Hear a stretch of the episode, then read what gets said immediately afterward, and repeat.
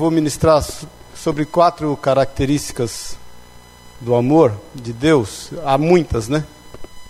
Há muitas características. Mas eu entendi no Espírito Santo a gente compartilhar sobre quatro. Semana passada eu falei do amor resoluto de Jesus, né? O amor decidido. Ele decidiu resolutamente em nos amar. Hoje eu quero compartilhar sobre a coragem desse amor. O Senhor tem um amor corajoso. Vamos falar a verdade, precisa coragem para nos amar, né, irmãos? Não é para qualquer um, não. Pegar esse, essa galera toda aí, da forma como Deus nos tem amado e o que Ele tem feito nas nossas vidas, é preciso coragem, né? Semana que vem eu quero ministrar sobre a característica do amor provedor de Deus e depois, por último, na outra semana, sobre a característica do amor livre livre no sentido de nos dar liberdade. Amém, queridos? Mas em Lucas, e como é dia dos pais, e é uma passagem que a gente já falou tanto, né? Que é a do filho pródigo. Eu quero ler só dois versículos a princípio, Lucas 15, 22 a 24. Aí nós vamos orar e já vamos orar pelas ofertas junto. Amém? Hoje nós estamos sem a transmissão do Face, deu um BO aí, mas está gravando o áudio. É... Acharam Lucas 22? Irmãos, antes de você ler, olha para mim um pouquinho. O discipulado tem sido uma grande bênção. Amém, irmãos? Fala para o teu irmão, há discipulado na sua igreja. Amém? É uma parte, isso é parte de um, é um dos propósitos da igreja. Então nós temos o discipulado nas quintas-feiras às sete e meia com Daniel, tem sido uma benção. Eu peguei uma caroninha no final dele essa semana, foi muito gostoso, está sendo muito gostoso. Depois nós temos esse discipulado às oito e meia, que é liderança servidora, que eu tenho ministrado uma galera aí, tem vindo bastante gente e cabe mais se você quiser vir, porque eu creio que todos nós temos um chamado para a liderança. E domingo às nove e meia da manhã eu estou ministrando vida discipular, que tem sido muito gostoso também. Hoje de manhã a gente teve um tempo precioso. Então faz um esforcinho, dá uma espreguiçada, levanta mais cedo, já que você vai acordar cedo mesmo, e já que você vai ficar meio bravo comigo, porque tem irmãos que ainda estão bravos comigo, porque o culto de manhã, né? Então já que você vai ficar bravo, aproveita a braveza e levanta talvez meia hora mais cedo e cai para dentro que tem sido, tem sido um tempo muito bom também. Amém, queridos? Amém, irmãos? E junto, aí quando eu estou com o discipulado lá, há o culto também que o Daniel tem ministrado às quintas-feiras e tem sido uma bênção às oito e meia. Então não deixe de estar aí, porque quanto mais nós aprendemos da palavra de Deus, melhor é. Mais nós conhecemos a Deus e mais nós conhecemos a nós mesmos. E o discipulado é uma bênção que a gente não só conhece mais a Deus, não só conhece a nós mesmos mais, mas a gente pode conhecer um aos outros melhor. Amém? O que eu vejo de precioso nessas conversas que a gente tem é o quanto a gente vai aprimorando os nossos relacionamentos, quanto a gente vai se conhecendo mais, o quanto mais a gente vai se ajudando uns aos outros. Eu, particularmente, leio a Bíblia há alguns bons anos na minha vida. E, mas confesso que o discipulado, quando a gente conversa e vai, eu consigo, assim, puxa vida, enxergar algumas coisas que talvez eu não tinha enxergado. Principalmente na troca de experiências uns com os outros. Aí você vai trocando experiência, vai falando, você vai pensando assim, puxa vida, achei que era só comigo que acontecia isso, mas não é. E aí você vai percebendo que a gente tem muito mais em comum do que a gente imagina, e muitas vezes, por não saber disso, a gente caminha sozinho, e uma presa isolada é uma presa fácil de ser atacada. Amém, irmãos? Amém. Então, aproveita a braveza e vem já domingo de manhã, que tem sido uma grande bênção. Então, Lucas 15, 22 diz assim: O pai, porém, disse aos seus servos Trazei depressa a melhor roupa, vestiu, pondo-lhe um anel no dedo e sandálias nos pés. Trazei também e matai o novilho cevado, comamos e regozijemo-nos, porque este meu filho estava morto e reviveu, estava perdido e foi achado, e começaram a regozijar-se. Amém? Vamos orar. Pai, obrigado, Jesus, por estarmos aqui. Obrigado pelo teu cuidado, pelo teu amor. Obrigado por aquilo que já temos visto e ouvido nesta manhã. Obrigado, Deus, por nesse país podermos celebrar com liberdade o Dia dos Pais. Agradecemos a Ti, que é o nosso Pai eterno, verdadeiro, que nos tem amado com tão grande amor, a ponto de entregar o seu filho, aquilo que o Senhor tinha de melhor, de precioso nos céus, o Senhor entregou por amor de nós para nos resgatar. Fala conosco, Pai, mais uma vez, nos dá entendimento, Espírito Santo, nos faz entrar em lugares e em dimensões que talvez a gente não tenha entrado ainda, pelo poder da tua palavra. É o que nós pedimos em nome e na autoridade de Jesus Cristo. Nós consagramos ao Senhor essas ofertas, esses dízimos trazidos na tua casa. Declaramos que é por amor de ti, Pai, por amor da tua obra, da tua palavra, porque o nosso amor não está no dinheiro. Por isso nós consagramos ao Senhor. Nos dá como igreja é, a capacitação, Pai, do Teu Espírito Santo para administrarmos esses recursos segundo convém ao Senhor. É o que nós te pedimos, em nome e na autoridade de Jesus, declarando que sem Ti nós nada podemos fazer, em nome de Jesus. Amém e amém. Pode sentar-se. Irmãos, como eu estava falando, é preciso ter coragem para nos amar, né? É preciso ter coragem para exercer esse amor, até em função da exposição. O ato de coragem é um ato resignado, né? É um ato de que você encara toda e qualquer situação e circunstância em função do objetivo que há no teu coração. É, o Senhor nos usa esse exemplo, essa parábola do amor do pai quanto ao filho pródigo e, obviamente, nos faz refletir o amor que ele tem para conosco. E eu te pergunto: você teria coragem de amar alguém que torce pela sua morte? Que olha para você e fala: para mim você morreu, eu quero a, a parte que me cabe, e eu quero viver segundo o meu próprio entendimento. Aquele pai sentiu isso quando o filho o procura e fala: Me dá a minha parte dos meus bens em primeiro lugar. E depois diz que de poucos dias depois ele pega aquela parte e vai embora. Ele só faria isso quando ele entendesse que o pai era morto. Então nós teríamos coragem de amar alguém que nos dá como morto, que nos rejeita a ponto de nós simplesmente na mente dele eh, não, existe, não existe mais? Você teria coragem de amar alguém que desprezou todo o seu trabalho? Tudo que você fez, tudo que você construiu é, para o bem desse filho, o, o, objeto do seu amor, e esse alguém um dia olha para você e fala: Você para mim é dado como morto, e eu desprezo tudo que você fez porque eu posso viver com as minhas próprias pernas. Eu posso andar com as minhas próprias pernas, eu posso fazer segundo o meu próprio entendimento. Isso começou lá, né, com Adão, quando se rebelou contra a palavra de Deus.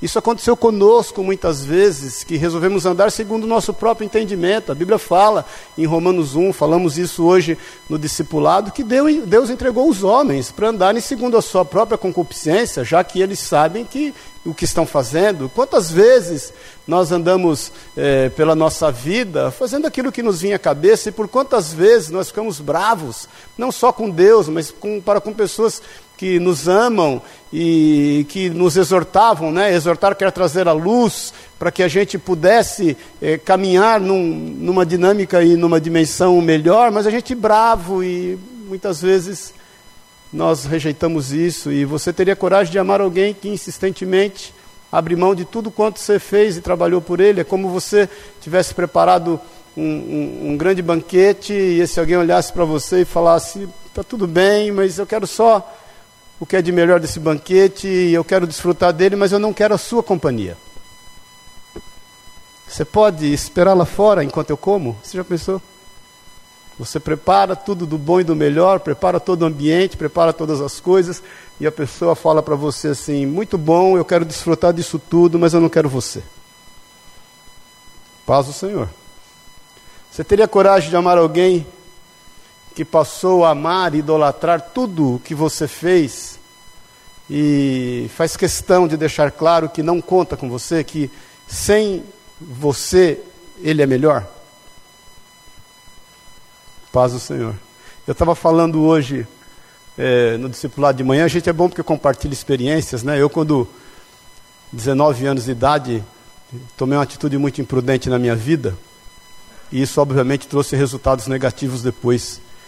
E um dia, eu tendo que tomar um caminho inverso, eu discutindo com meu pai, com 23 anos de idade, né? Uma discussão calorosa, e eu falei para o meu pai: a culpa é sua porque você me deixou tomar aquela atitude.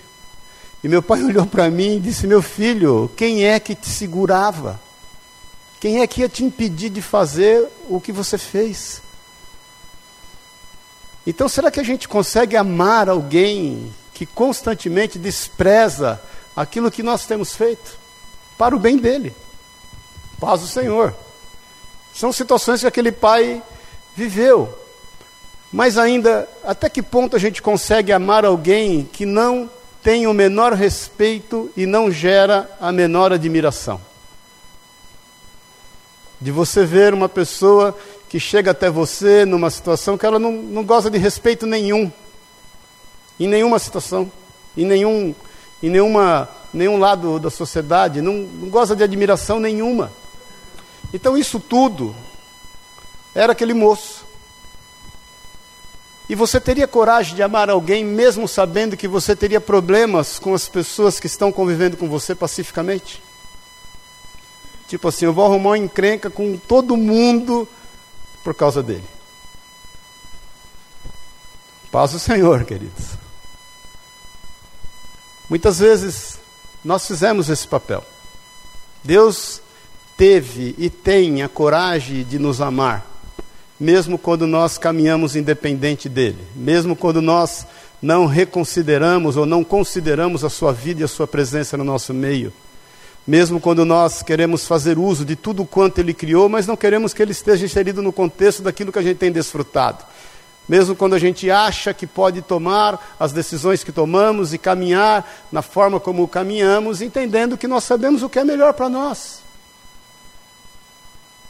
Mesmo quando nós nos sentimos totalmente desrespeitados, desmoralizados, e aí de repente a gente vai até o Senhor, mesmo quando a gente não tem admiração de nada e de ninguém, e a gente percebe que Ele ainda nos recebe. Abre rapidamente em 1 João, no capítulo 4, no versículo 10.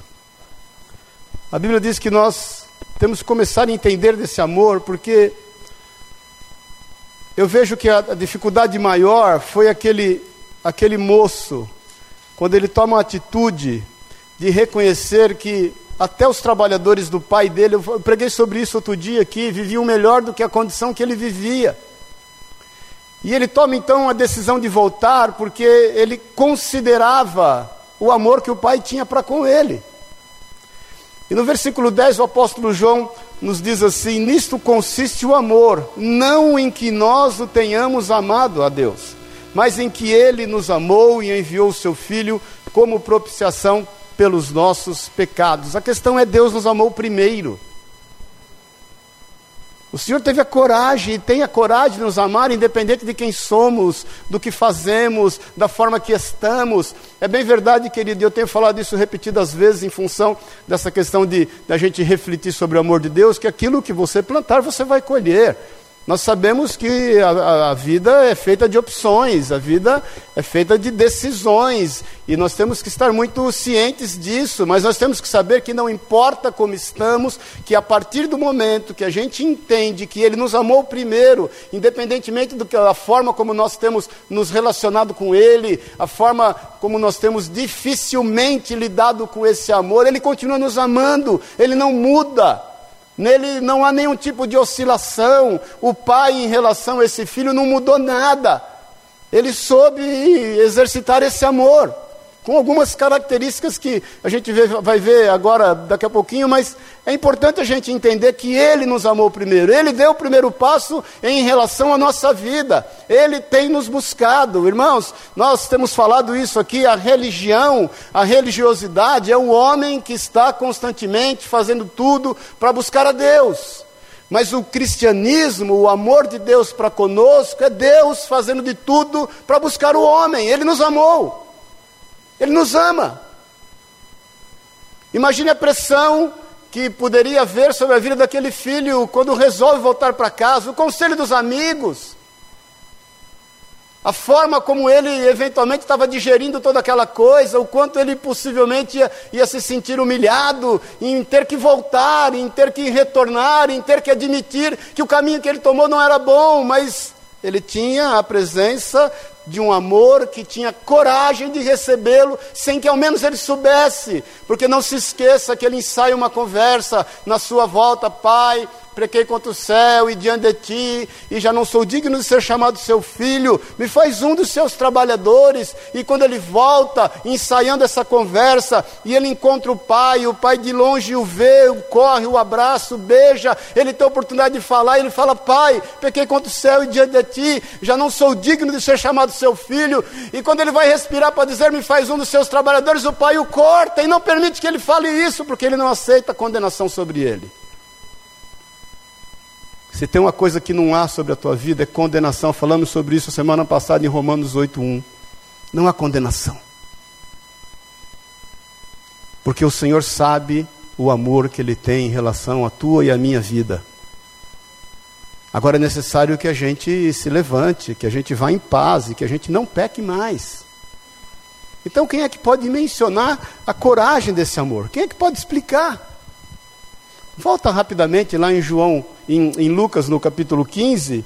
Eh, eu vou ler no versículo 20 algumas características inexplicáveis desse amor.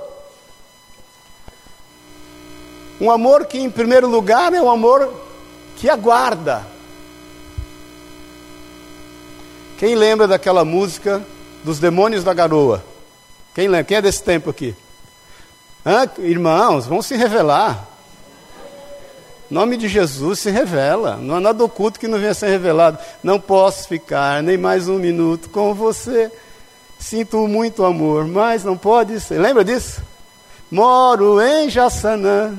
Se perder esse trem, que sai agora às 11 horas, só amanhã de manhã. Sinto muito amor. Como que é? Quem lembra? Hã? E além disso, mulher, isso aí, tem outra coisa. O que, que diz? oh, como tem. aí, ó. Revelaram, pode aplaudir o Senhor. Irmãos, qual é o amor que tem a coragem de aguardar a nossa vida? Fala para mim. Quanta coisa, querido, a gente fez distante dos caminhos do Senhor. E o Senhor tem aguardado pacientemente a nossa maturidade, o nosso entendimento, o livramento da nossa ignorância. Qual amor que tem coragem de esperar, de falar, não, vai chegar uma hora que tudo vai se encaixar. Um amor que não fica alimentando sentimentos negativos. Tomara que quebre a cara, tomara que se machuque, tomara que chegue ao ponto em que não tenha opção, que não seja comer na minha mão. Não é esse o amor de Deus. Tomara que chegue a um ponto onde ele reconheça que sem mim não tem jeito. Não é esse o amor de Deus.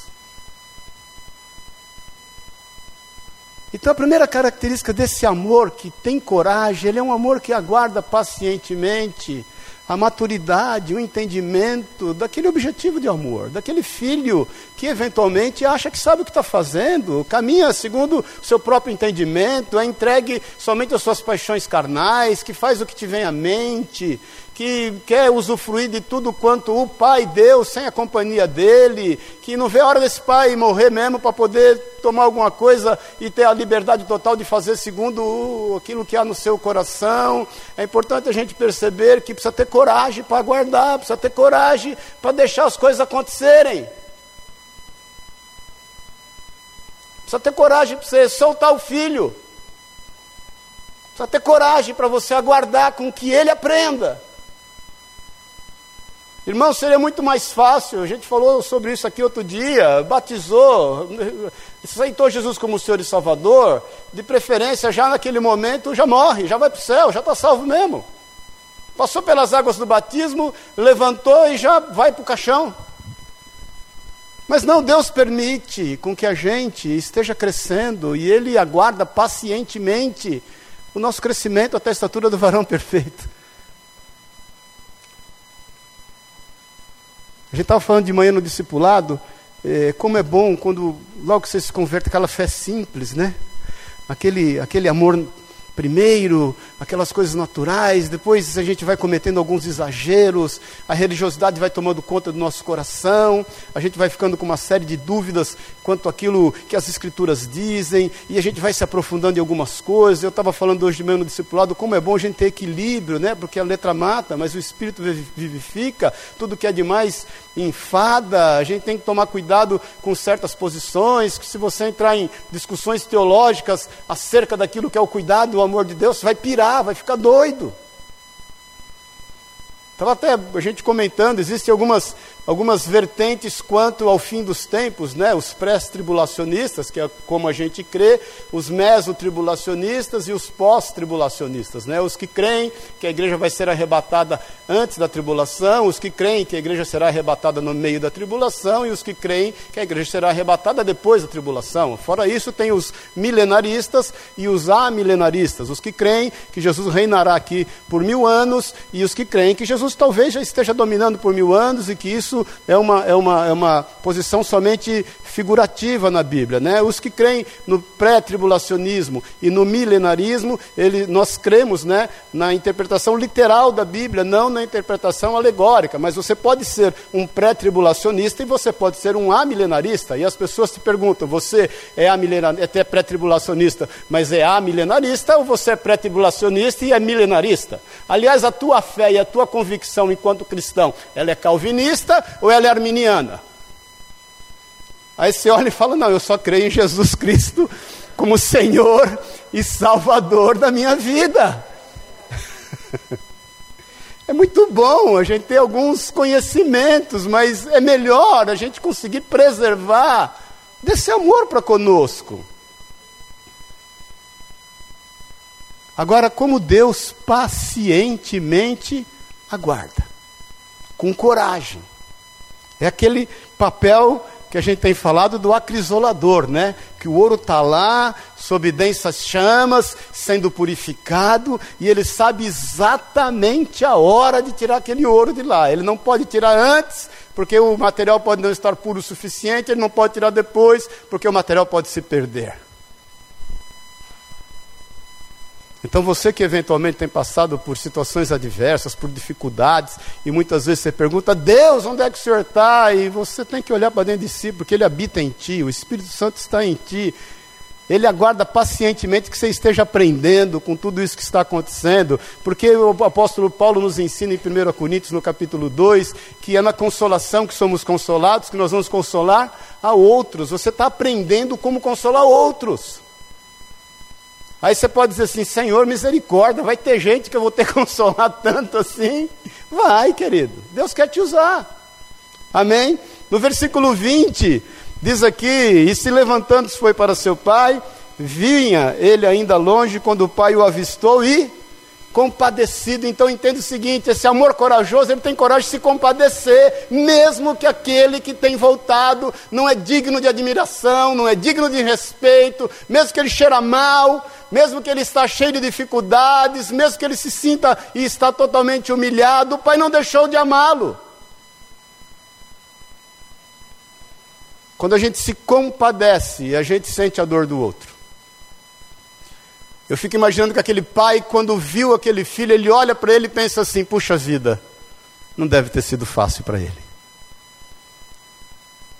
Será que você consegue entender que o Senhor, quando te olha, ele, ele, ele declara assim: puxa vida, não deve estar sendo fácil para ele? Não deve estar sendo fácil. É por isso que ele intercede por nós com gemidos inexprimíveis. Ele sabe, querido, que vai te arrebatar, sabe. Ele vê o teu nome escrito no livro da vida, vê. Ele sabe que tem uma história da eternidade contigo, sabe. Mas ele sabe que não está fácil viver o momento que você tem vivido. Então, aquele que pacientemente aguardou por coragem, ele também se compadece. Não pense você que o Senhor bate a mão nas suas costas e fala: deixa disso, para de manha. Está chorando à toa, menino mimado. Ô oh, menina mimada, não, querido, ele se compadece, ele sabe o quão difícil é, ele sabe o quão duro é vencer a tua carne. Ele, quando permitiu que Paulo escrevesse que, olha, o bem que eu quero eu não faço, é difícil demais, mas o mal que eu quero, esse meu corpo corre a fazer, miserável homem que sou, quem me, me libertará do corpo desta morte? Amém, irmãos? Jesus tomou a forma de homem para poder conviver e saber com as dificuldades que você vive. Ele sabe tudo quanto você tem vivido, por isso que ele pode se compadecer. Não há, nós não temos sumo sacerdote que não possa se compadecer de nós antes, porque ele, ele tendo tomado a forma humana, porém sem pecar, enfrentou todas as dificuldades que nós enfrentamos. Então, se você acha, se você entende em dado momento que você não pode voltar ao Pai, porque ou Ele não te aguarda, ou Ele, né, não, você não tem mais jeito na sua vida, você não tem mais referência para onde voltar, ou se você entende que Ele não sabe a dor que você sente, querido, você não está entendendo a coragem desse amor. Amém? No mesmo versículo 20, ele diz aqui: Ele compadecido é, dele correndo, é um amor que vai de encontro. Eu não sei você, mas as vezes que eu mais precisei do Senhor, Ele se fez presente. Todas as vezes. Eu tive situações na minha vida, eh, eu até falei, eu, eu lembro que em 2002 eu tive uma crise muito forte. Começou é, pelo lado financeiro e agravou em todas as áreas da minha vida, inclusive na época na igreja. E eu já pastor, já tinha plantado uma série de igrejas. E vou te falar, dizimista, ofertante, tudo certinho, irmão. Tudo certinho, fazendo tudo certinho. Não tinha o menor problema, assim. Não estava envolvido com pecado, mas aprove a Deus que eu passasse uma, uma adversidade. Meu pai morreu naquele ano e o Senhor já havia me dito que viriam dias difíceis. E eu me lembro que numa tarde eu ia ter uma síncope que eu pedi para uma, uma, moça que trabalhava comigo, Adriana Muroni, que trabalhou comigo quase 10 anos lá em Pouso Alegre, fazer meu contas a pagar. Eu falei, me traz tudo que eu devo aí, que eu quero ver. Quando eu, ela trouxe o calhamaço, eu fui na última página que é a que interessava. Quando eu vi aquilo, vi o número, eu falei, não vai ter jeito. A casa caiu e partiu em, em 20, não foi em dois. E aí eu comecei a me dar um nervoso, eu senti, eu já falei isso para alguns irmãos aqui, né? E eu, eu senti assim de levantar e bater a cabeça na parede. É, é o, o, primeiro sentimento que eu tive. Era, era a solução mais rápida que eu tinha para o meu problema. E naquela mesma hora eu, eu, eu vi isso, querido. E uma experiência pessoal minha, apareceu o Senhor, pôs a mão no meu ombro e falou: Calma, calma. Não há momento na tua vida que o Senhor não venha de encontro à tua necessidade. Ele não está só aguardando você vir humilhado, escarnecido, rasgado, fedido e cheio de complexo, de trauma, sem respeito, sem admiração, sem moral, e ele continua lá, deixa vir, vai pagar o. Não, querido, ele vai de encontro. Precisa ter coragem para deixar o posto que ele tem para ir de encontro. Ele vem de encontro ao filho e ele não é só um amor que não se envolve, porque a Bíblia diz que ele vem, vem vindo correndo, é, ele o abraça. A Bíblia diz que o Senhor te conhece, me conhece desde o ventre da nossa mãe. Nós temos uma relação com Deus vivo, querido. Amém, irmãos? Nós temos uma relação. Estava conversando hoje no discipulado, né? E acerca dessa fé genuína, essa fé pura, e, e até vou citar o exemplo da Ivonete, dizendo assim, quando ela se esforçou em aprender italiano, né, que a, a forma melhor foi ela conviver com os próprios italianos e que hoje ela consegue falar com fluência. E eu até citei para ela assim o quanto é importante. É óbvio, você vai começar a conviver com, com vai fazer é, como é intercâmbio, de repente você começa a falar, mas é importante você não só falar e ouvir, mas você se expressar, você poder escrever bem um texto em inglês, em italiano ou alemão, seja lá o que for a língua que você se dedicar, você poder ler bem e ter bem discernimento quando alguém te mandar um texto, você conseguir colocar um WhatsApp com que a pessoa entenda, um e-mail com que a pessoa entenda. Então, na nossa relação com Deus, quanto mais a gente se relacionar, mais fluência nós vamos ter, mas a partir do momento que a gente procura conhecer esse Deus, saber quem é esse Deus, nós vamos ter com Ele um relacionamento melhor, e não só com Ele, mas para com as pessoas, de, acerca de quem é esse Deus, sem ter que entrar na teologia e na profundidade dela, que pode gerar qualquer tipo de divisão na nossa vida. Porque esse amor tem a coragem de se envolver conosco, de nos abraçar, de estar junto, de andar junto, porque tem hora que você não precisa nada, você não quer ouvir nada, até tudo que você ouvir pode ser até ruim, mas só um abraço resolve. Você já passou por situações que você não quer nada, só um ombro para chorar? Porque por mais que a pessoa venha falar alguma coisa, não vai resolver o teu problema, não resolve nada, muito pelo contrário, ao invés de ajudar, atrapalha, e muito ajuda quem não atrapalha, na é verdade, mas às vezes só um abraço. Muitas vezes a gente quer consolar as pessoas, né, e tenta fazer isso de forma errada, e às vezes você vai consolar, você acaba falando que não devia, a pessoa só quer um ouvido para ouvir, um ombro para encostar, só isso. Amém, irmãos? Não só isso, ele abraça, mas diz ainda no versículo 20 que ele o beija.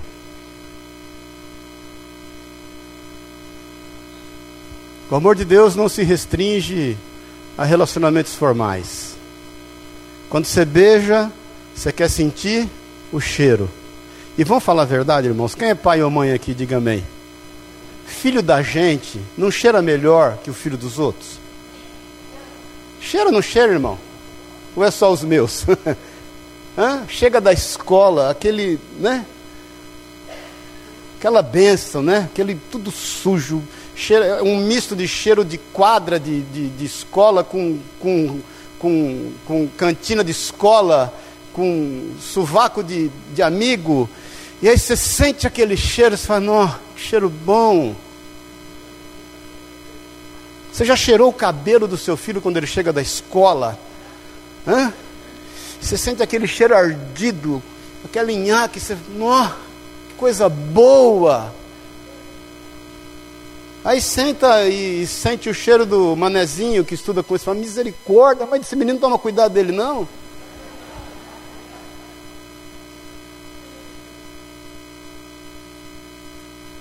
Amém, irmãos? Não é raro os nossos filhos né, terem pego piolho na escola. Você já teve essa, né? Você tirar a lêndia lá, de você passar aquele pente fininho, porque você não quer cortar o cabelo do teu filho, porque mais fácil é raspar, né? Aí você tira aquilo com alegria e vai jogando fora.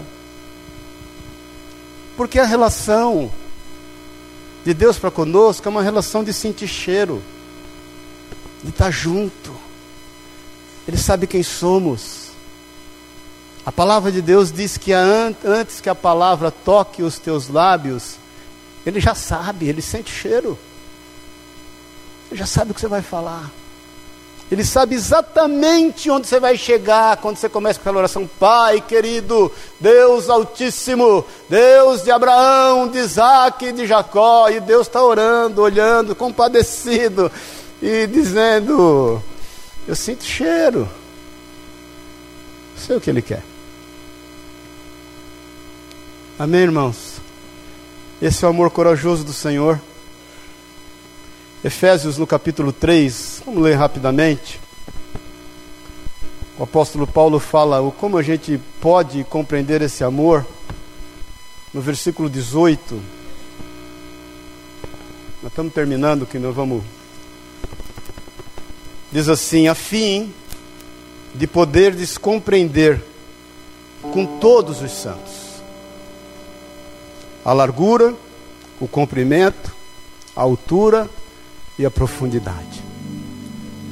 Queridos, nós precisamos compreender o amor de Deus em todas as suas dimensões. Deixa eu te falar, ele é intangível. Ele é factível e é intangível. Muitas vezes a gente quer conhecer somente na altura e na largura. É a nossa cruz. Tem altura e tem largura. É o exato tamanho da nossa vida. É até onde Ele quer que nós cresçamos da estatura do varão perfeito. Falei sobre isso outro dia. A porta é estreita. Se tem uma coisa que não passa naquela porta é você sem sua cruz. Ela vai passar, só vai passar naquela porta você com ela. Mas às vezes a gente esquece que ela tem profundidade. Ela não tem só comprimento, mas ela tem altura que excede o nosso entendimento. Ele ainda fala aqui conhecer, no versículo 19, o amor de Cristo que excede todo entendimento. Então, querer entender esse amor fechado nas nossas dimensões e a coragem desse amor muitas vezes vai exceder o nosso entendimento. Então, melhor é só confiar. Porque tem horas que você ora a Deus e fala: Senhor, como bom paulista, não estou entendendo. Não estou te entendendo. Já que você não está entendendo, confia. Ele ainda fala: para que sejais tomados de toda a plenitude de Deus. Ora, aquele que é poderoso para fazer infinitamente mais do que tudo quanto pedimos ou pensamos, conforme seu poder que opera em nós. A Ele seja a glória na igreja, em Cristo Jesus, por todas as gerações, para todos sempre. Aquele filho, tudo que ele queria era ser um dos trabalhadores do Pai. Mas ele se esquece que o Pai é poderoso para fazer infinitamente mais do que tudo aquilo que ele pedia ou pensava. E ele vive então a experiência de um amor que ele não pôde dimensionar no seu próprio entendimento. Amém, querido? Só para terminar essa ideia, eu não posso terminar sem te falar que às vezes nós não entendemos esse amor. O filho mais velho não entendeu esse amor. O filho mais velho que fazia tudo certinho, que fazia tudo conforme ele entendia que agradava o pai, não entendia como é que o pai tinha a coragem de amar daquela forma? Sabe quem não entende desse amor? Jonas não entende desse amor. Um dia Deus chama Jonas e fala: Jonas, eu quero que você vá a Nínive. E eu quero que você pregue ali aos ninivitas o arrependimento. Jonas fala: Você está brincando? Está brincando? Imagina. A Bíblia diz que Jonas foi, se levantou, mas ele foi para distante daquilo que Deus havia determinado. Ele vai para o porto, lá ele vai para o navio, lá ele vai para o porão, lá ele vai para a barriga da baleia. De lá Deus o tira, ele ainda escreve um cântico ao Senhor, aí ele sai pregando, muito injuriado, ele sai pregando. E no capítulo 4 de Jonas, se você quiser abrir rapidamente, Está aqui já. Capítulo 4, versículo 1. Vou pegar aqui que é mais rápido. Jonas, porém, ficou profundamente descontente com isso, enfureceu-se depois que todos os ninivitas foram salvos 120 mil pessoas. O rei de Nínive, quando recebe a palavra, não só ele faz jejum, mas ele ordena que todos os animais também jejuassem. Olha isso. Ele fala o seguinte: todos os homens vão se vestir de pano de saco e cinza, e eu quero todos os animais do campo, todos os animais, todos os gados, todos os animais domésticos, põe pano de saco e cinza em tudo e tira a comida deles. Eles se arrependem, o Senhor age com compaixão. Jonas, quando vê aquilo, filho mais velho, ele não aceita. Jonas, porém, ficou profundamente descontente com isso e enfureceu-se. Versículo 2: ele orou ao Senhor: Senhor, não foi isso que eu disse quando eu estava em casa. Foi por isso que me apressei a fugir para Tarsis. Eu sabia tu és Deus misericordioso e compassivo, muito paciente, cheio de amor e que prometes castigar, mas depois te arrependes. Quem é esse, querido? Que nos ama dessa forma, incompreensível. Jonas, como aquele filho mais velho, não consegue entender desse amor. Toma cuidado, olha para mim um pouquinho, para que você não tome a postura de Jonas. Eu tenho falado aqui, querido, muitas vezes a gente quer escolher quem vai ser salvo. Nós olhamos para a pessoa e pensamos assim: imagina, esse não tem o menor perfil, nem vou falar de Jesus para ele. Vai, imagina, não vai nem me ouvir.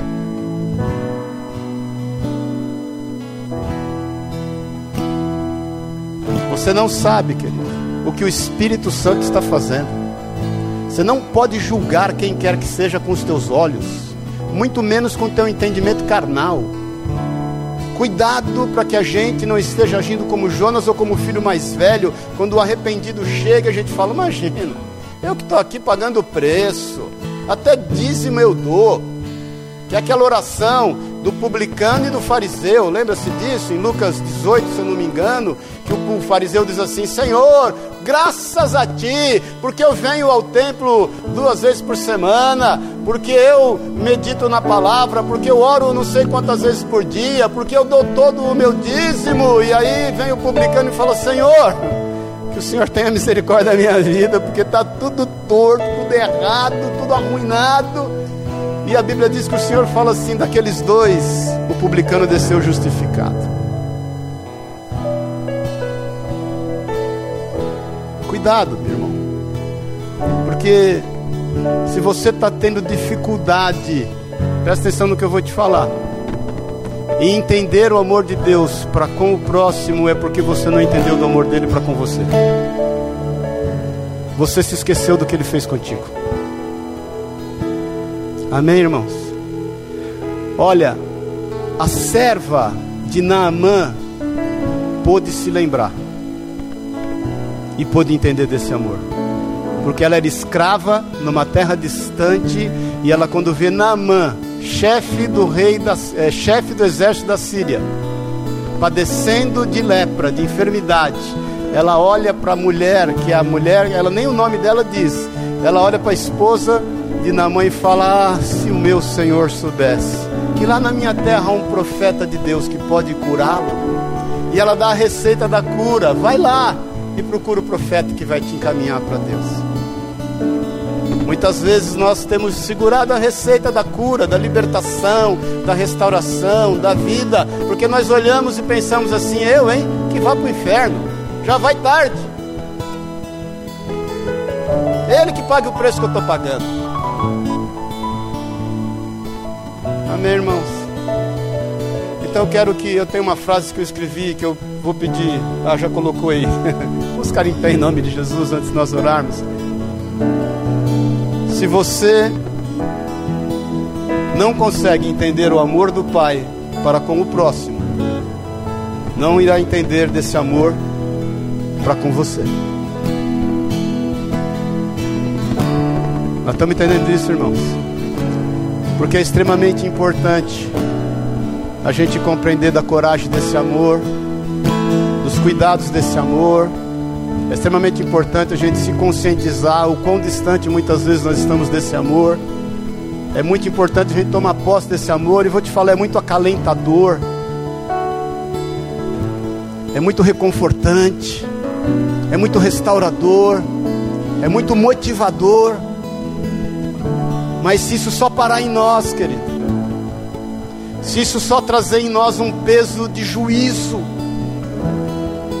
não vai dar certo. Porque se você não conseguir entender o amor do Pai para contigo, do Pai para com o próximo, você não vai entender desse amor para com você. Amém? Eu quero orar contigo. Hoje é ceia.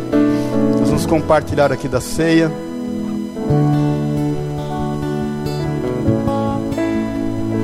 Nós, em memória do Senhor, nos reunimos em torno dessa mesa. Em memória do Senhor, nós celebramos essa ceia, declarando deste amor para conosco, que amou o mundo de tal maneira que entregou o seu Filho unigênito, para que todo aquele que nele crê não morra, mas tenha vida eterna. nós nos reunimos aqui em torno da coragem desse amor para conosco.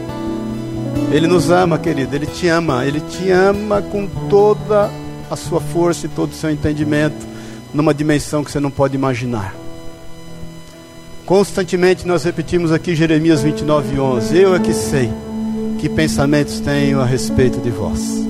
São pensamentos de paz e não de mal, para vos conceder aquilo que você tem pedido. Então eu quero orar com você antes de nós tomarmos a ceia. Para que você saia daqui convicto desse amor. Para que você definitivamente entenda que o Senhor caminha ao teu encontro. Ele te amou primeiro. O primeiro passo foi dele. Para que você saiba que ele se compadece, ele sabe o que você sente, ele sabe a tua dor, ele não despreza nenhum tipo de lágrima, ele não despreza nenhuma dor. Ele se envolve contigo, ele quer te abraçar, te beijar, te cheirar.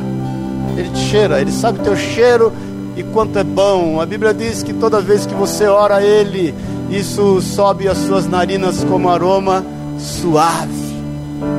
Está aí você no seu mundo, decaído, detonado, podre muitas vezes, mas você em meio à imersão de toda situação deste mundo, você ora a Deus. A Bíblia diz que Ele recebe isso como um aroma agradável. Não tem quem explica isso, querido. Não tem quem explica isso. A Bíblia diz que quando você resolve entender desse amor e falar desse amor, a Bíblia diz que dos teus polo, poros exalam o bom perfume de Cristo. Quem é que pode compreender um negócio desse? Então eu quero orar com você antes de nós tomarmos a ceia, no seu lugar mesmo, irmão. Eu quero te fazer um apelo. Eu quero apelar para que você se entregue definitivamente para esse amor, ainda que você não esteja entendendo o que você está passando. Ainda que você não esteja compreendendo o porquê da dificuldade. Ainda que você não esteja conseguindo administrar a bênção que Ele tem te dado Ainda que você, dentro da tua zona de conforto, muitas vezes tenha orado e dito: Senhor, estou me sentindo muito confortável, o que, que eu faço, irmão? Você tem que entender da dimensão desse amor. Precisa entender disso. Então feche os teus olhos na liberdade, cada um no seu lugar. Eu quero dar a você e a mim a oportunidade de nós nos entregarmos esse amor. Eu quero te dizer nessa manhã, em nome de Jesus, que Ele tem a coragem de te amar, sendo você quem é, fazendo você o que faz. Ele tem a coragem de te exortar através da Sua palavra. Ele tem a coragem de estar junto a ti, ainda que por muitas vezes tudo que você não quer é Ele do seu lado. É quando você está lá no teu quarto, fazendo aquilo que te vem à mente. É como se tivesse a foto de Jesus ali e você vira ela de costas para a parede, porque imagina, não quero que ele veja o que eu estou fazendo. Ele não muda, nele não há variações, nele não há oscilações. Ele, ainda que você seja infiel, ele permanece fiel porque ele não pode negar-se a si mesmo, porque Deus é amor. Ponto.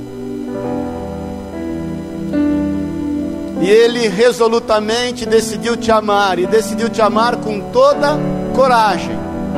Não importa o que pensem, não importa o que falem, Ele é paciente quanto a esse amor, pode ter certeza.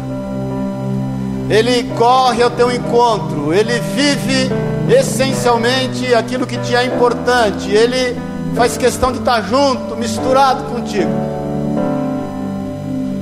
Então só confia. Só confia nesse amor. Não faça mais nada dessa vida que não seja confiar no amor do Senhor para com a tua vida. Ele está no controle, ele sabe o que está fazendo. Então eu quero te desafiar em nome de Jesus, você que está muitas vezes cheio de dúvidas, você que muitas vezes tem andado rebelde, você muitas vezes tem andado com sentimentos que você não entende, Senhor, porque o Senhor me fez assim, Por que, eu sou assim? Por que, eu tenho que mudar? Por que o Senhor não muda eu? Mas na realidade, irmãos, tudo o que Ele quer é que você de encontro com Ele perceba que junto a Ele as mudanças vão vir de forma natural. Natural. Ele não vai te invadir, Ele não irá te afrontar.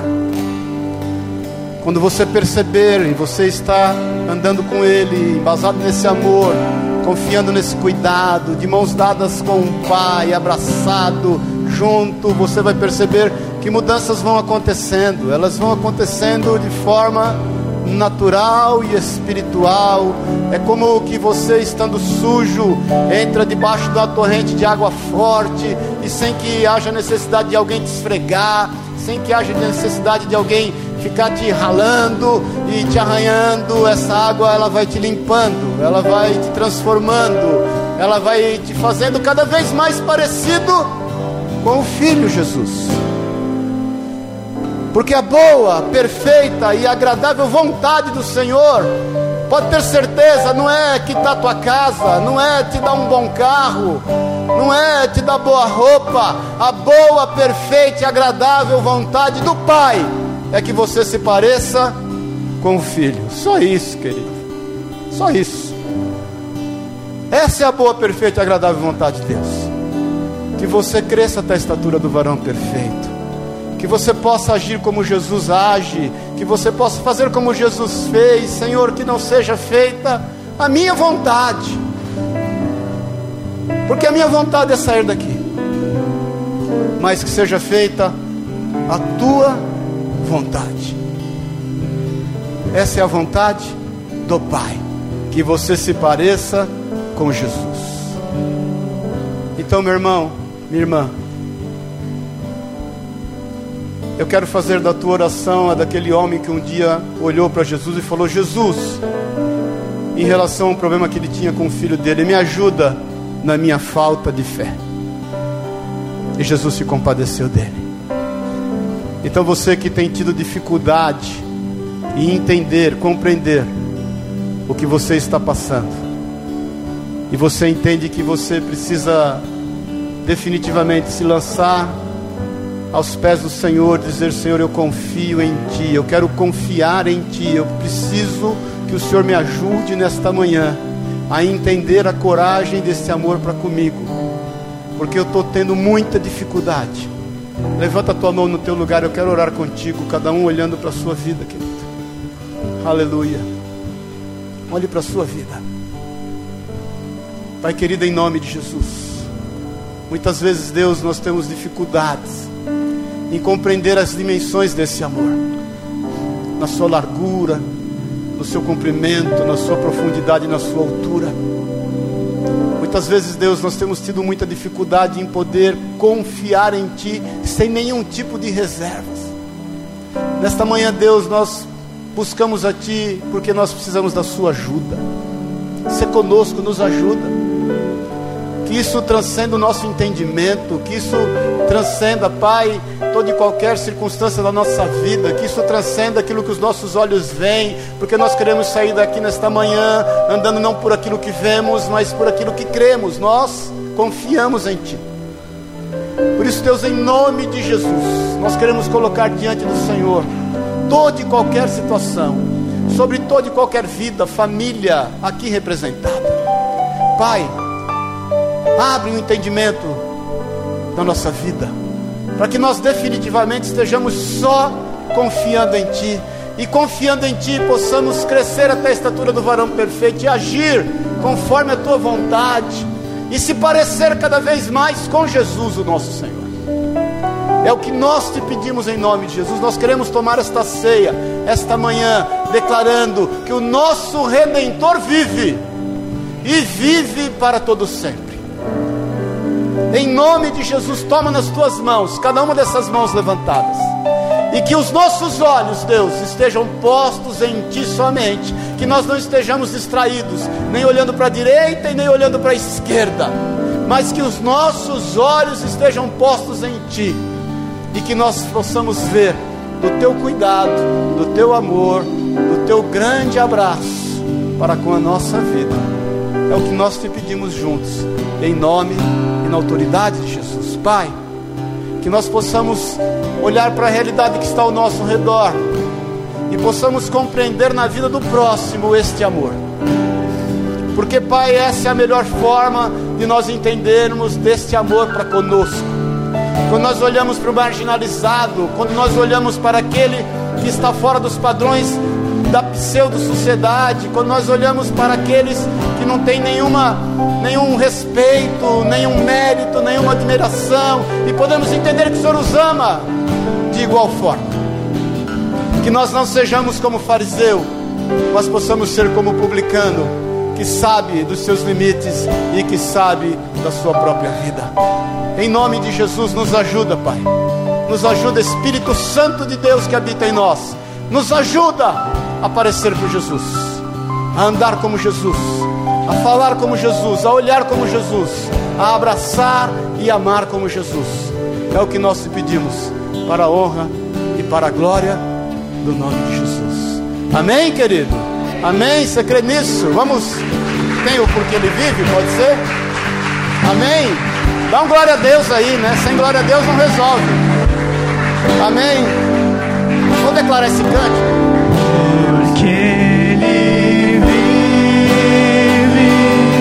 Declare isso aí. Posso crer no amanhã.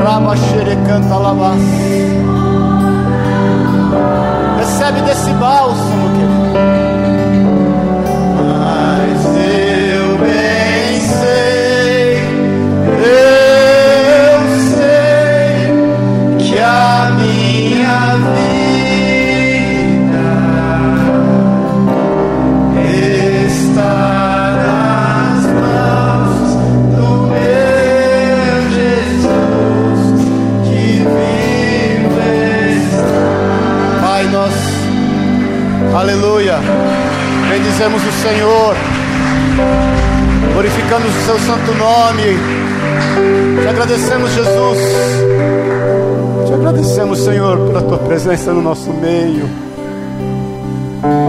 Te agradecemos, Espírito Santo, porque o Senhor pode consolar a nossa dor na origem.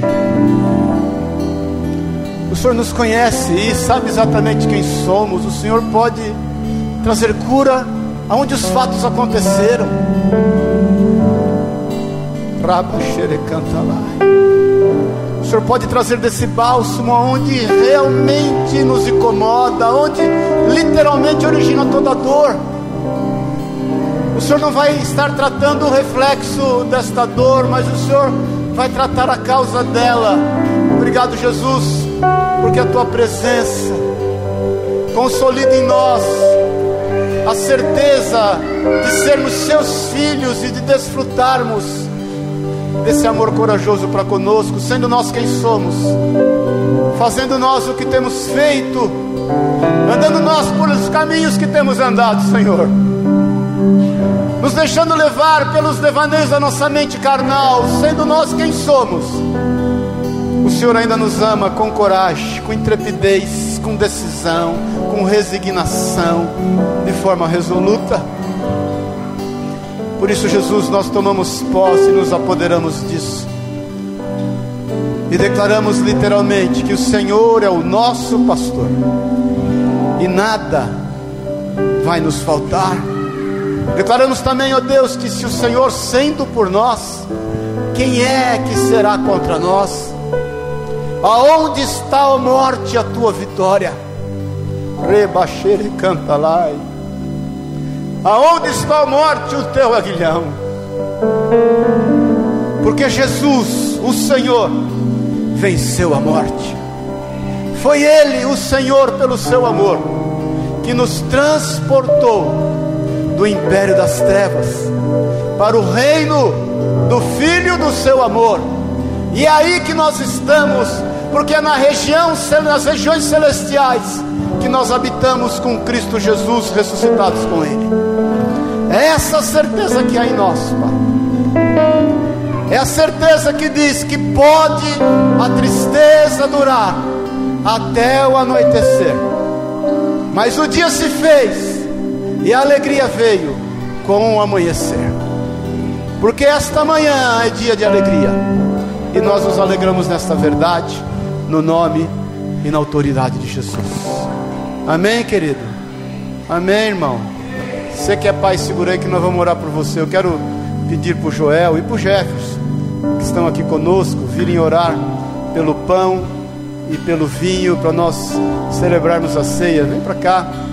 Queria pedir para os pastores virem junto aqui nos ajudarem. A palavra de Deus diz em 1 Coríntios no capítulo 11, vem cá, Adri. O apóstolo Paulo fala assim: Eu recebi do Senhor o que também vos entreguei, que Jesus Cristo, na noite que foi traído, tendo tomado pão, tendo partido, dado graças, declarou: Este é meu corpo que é entregue por amor de vós.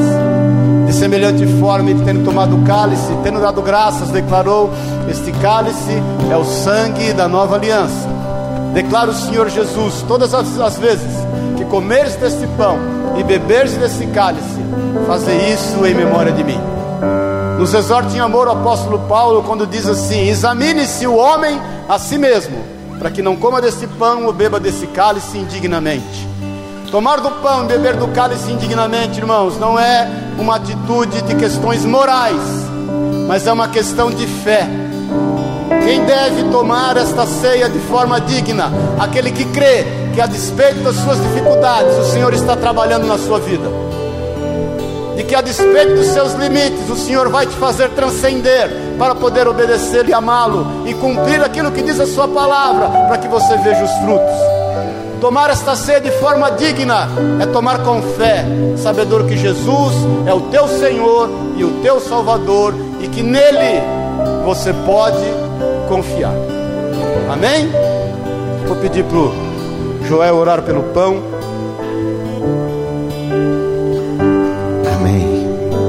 Senhor Jesus, Pai querido e Deus amado, nós declaramos que nós te amamos, Senhor. Pai querido e Deus amado, em nome de Jesus nós te consagramos esse pão, Pai. Senhor, em nome de Jesus, ó Pai, nós nos reunimos, ó Pai, em Ti, na esperança de Ti, é por Ti. Senhor, em nome de Jesus, ó Pai, ao recebermos do Teu corpo, Pai, em nome do Senhor Jesus, ó Pai, que o Senhor venha derramar dessa vida, desse amor sobre as nossas vidas, ó Pai. Senhor, em nome de Jesus, nós declaramos nesse dia, Pai. Maranata, hora vem, Senhor Jesus, sobre a tua igreja, sobre o teu povo, ó Pai, em nome do Senhor Jesus, em nome de Jesus, aleluias.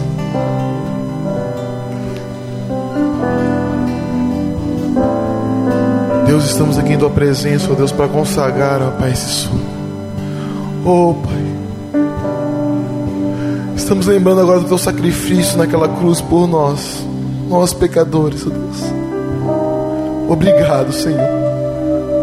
Obrigado porque não merecemos. Mas o Senhor nos ama incondicionalmente, Pai. Muito obrigado por estarmos aqui nessa manhã, ó Deus, podendo consagrar, ó Pai, podendo louvar o Teu santo nome, podendo relembrar o Teu sacrifício naquela cruz, porque sabemos que também o Senhor ressuscitou e o Senhor reina, o Senhor vai reinar eternamente, Pai. Obrigado por cada vida aqui presente. Obrigado, Pai, pela disposição, ó Pai, em nos amar, em cuidar da gente, ó Pai, e demonstrar amor em cada detalhe das nossas vidas, ó Deus. Nós somos gratos a Ti, ó Deus, pela oportunidade que estamos tendo agora de relembrar esse sacrifício, Pai, em nome de Jesus. Amém. Amém. Vamos louvar ao Senhor. Mas ficar, Jefferson, você vai trabalhar. Vocês estão chegando aqui de convidado e visitante, mas vão trabalhar aqui, bem? Pode sair do seu lugar, né, Daniel? Hoje nós vamos só orar né, por eles. Né? Deus enviou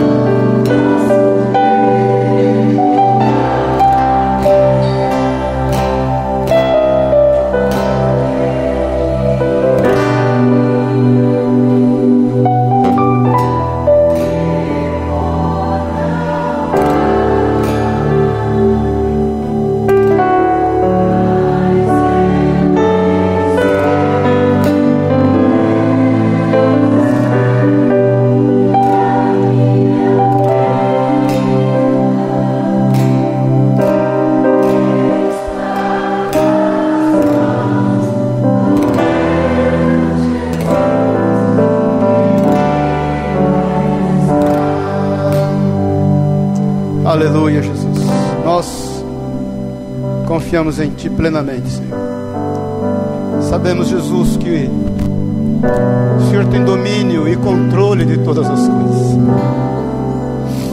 Sabemos que o Senhor conhece não só as dimensões do amor, mas sabe também as dimensões da nossa dor, sabe as dimensões do nosso ser, conhece os nossos limites, sabe nos compreender, Pai, de uma forma que nós nem mesmo ainda nos entendemos. O Senhor sabe exatamente, Pai, porque o Senhor nos comprou, nos tomou para Ti, a responsabilidade da nossa vida é Tua.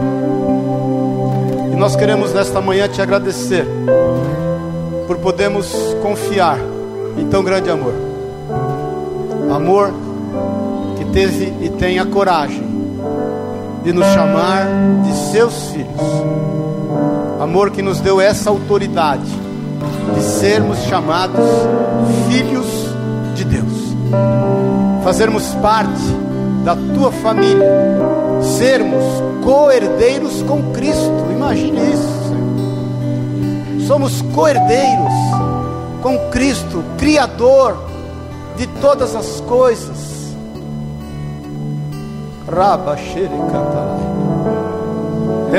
Cantalai.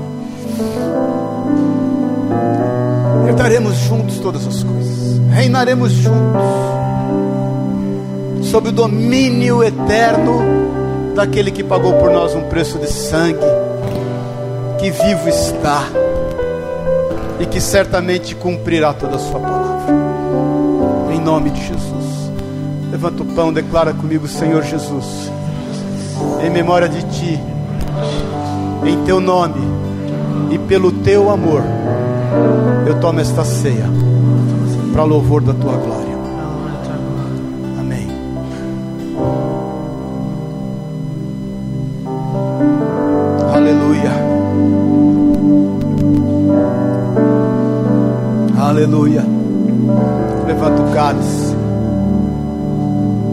Declara comigo, Maranata. Ora vem, Senhor Jesus. Eu tomo esta ceia. Tomo deste cálice, declarando a tua vida e a tua vitória sobre a minha vida. Eu declaro a tua vitória, Espírito de Deus, sobre o meu eu e em nome de Jesus, eu declaro que este teu sangue, que foi derramado por amor da minha vida, está aspergido nos umbrais espirituais do meu ser. Por isso, que contra mim nenhuma praga, nenhuma maldição, nenhuma enfermidade que está assolando o mundo, o Egito, certamente, nada disso vai entrar vai tomar a minha vida, porque na minha casa não vale encantamento, porque eu estou debaixo deste sangue. E em memória de ti, eu tomo deste cálice. Amém. Aleluia! Coisa boa. Fala pro irmão aí, coisa boa, irmão. Fala para ele aí, coisa boa é poder confiar no Senhor. Amém, querido? Rapidamente eu queria pedir para os pais virem aqui. Cadê os papais dessa igreja? Vamos orar. Estou falando que o Vicente é o cara mais fashion da igreja. Olha que cara fashion esse. Amém? Cadê os pais? Venham aqui. Amém? Aleluia. Pode trazer o filho se estiver junto. Amém, queridos?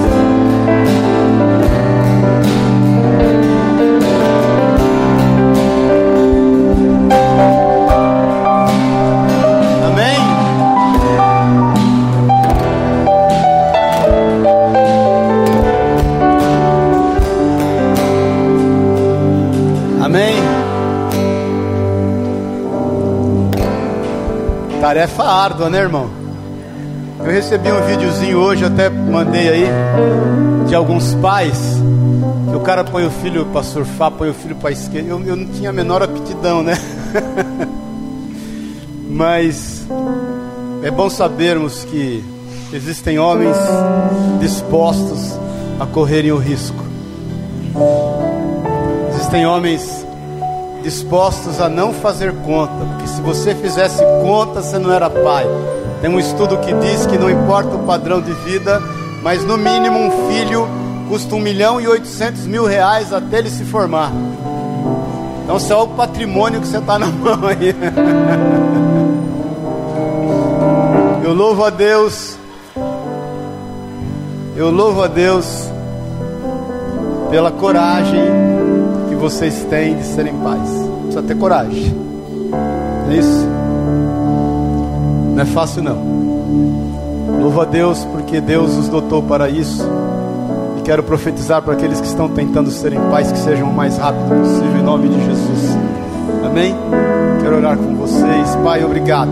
Obrigado por nós podemos ter no nosso meio e contar com homens tão valentes, valentes, valentes do Senhor, corajosos.